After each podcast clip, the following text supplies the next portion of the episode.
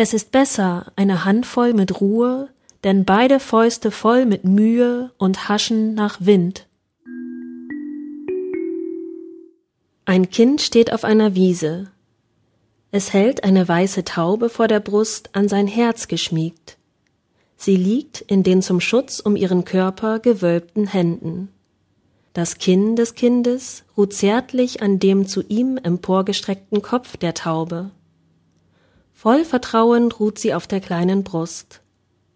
Auch das Kind strahlt hell in seinem weißen Kleid. Ein Ball liegt neben ihm im Gras.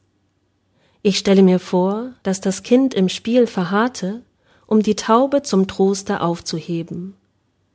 Das Kind mit dem kurzen roten Haar lächelt entrückt, als durchschliche es eine ahnende Empfindung, wie innerer Friede sich anfühlt. Kennst du dieses Bild von Pablo Picasso? Oder kennst du auch Bilder, die dir im Betrachten inneren Frieden schenken?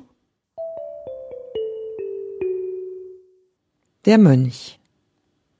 Ich war ein Kind und sah ein Bild, und das Bild zeigte mir einen jungen Mönch, der am Fenster saß und malte.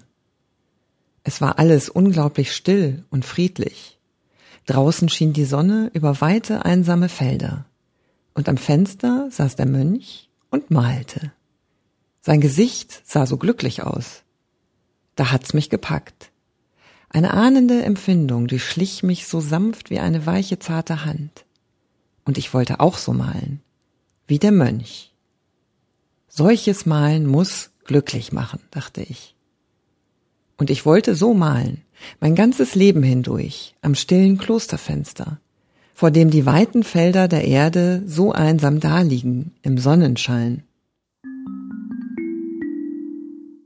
Die Taube ist das älteste Friedenssymbol der Welt. Es war ebenfalls Pablo Picasso, der mit seiner Lithografie einer weißen Taube das Motiv für das Plakat zum ersten Weltfriedenskongress im September 1949 lieferte.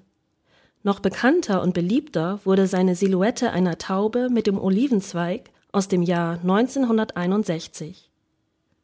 Wofür steht die Taube in Picassos frühem Gemälde Ein Kind mit Taube? Der zarte und verletzliche Vogel findet in der Hand des Kindes Schutz und Sicherheit. Mondlicht Wie liegt im Mondenlichte begraben nun die Welt. Wie selig ist der Friede, der sie umfangen hält. Die Winde müssen schweigen, so sanft ist dieser Schein. Sie säuseln nur und weben und schlafen endlich ein.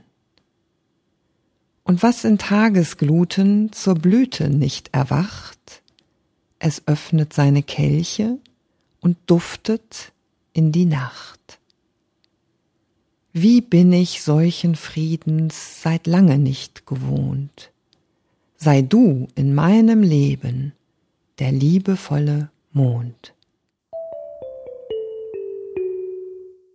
Picasso hat sich in seiner Kunst auch intensiv mit den Schrecken des Krieges auseinandergesetzt. Und doch blieb ihm der Glaube daran, dass ein einfaches Symbol uns Menschlichkeit lehren könne, wenn wir unser Ego mal ziehen lassen. Die Pfeife zwischen den Zähnen. Liegst du auf der Ottomane und die Pfeife in den Zähnen, darfst du schaukelnd dich im Kahne auf dem Meer des Nichtmehr wähnen. Silbern steigt der Rauch nach oben, mit den leisen, weisen Kreisen fühlst du selber dich gehoben und im Wolkenreigen reisen. Erde, Mond und Sonne sangen, alles geht in Rauch und Luft auf, alles geht in Hauch und Duft auf.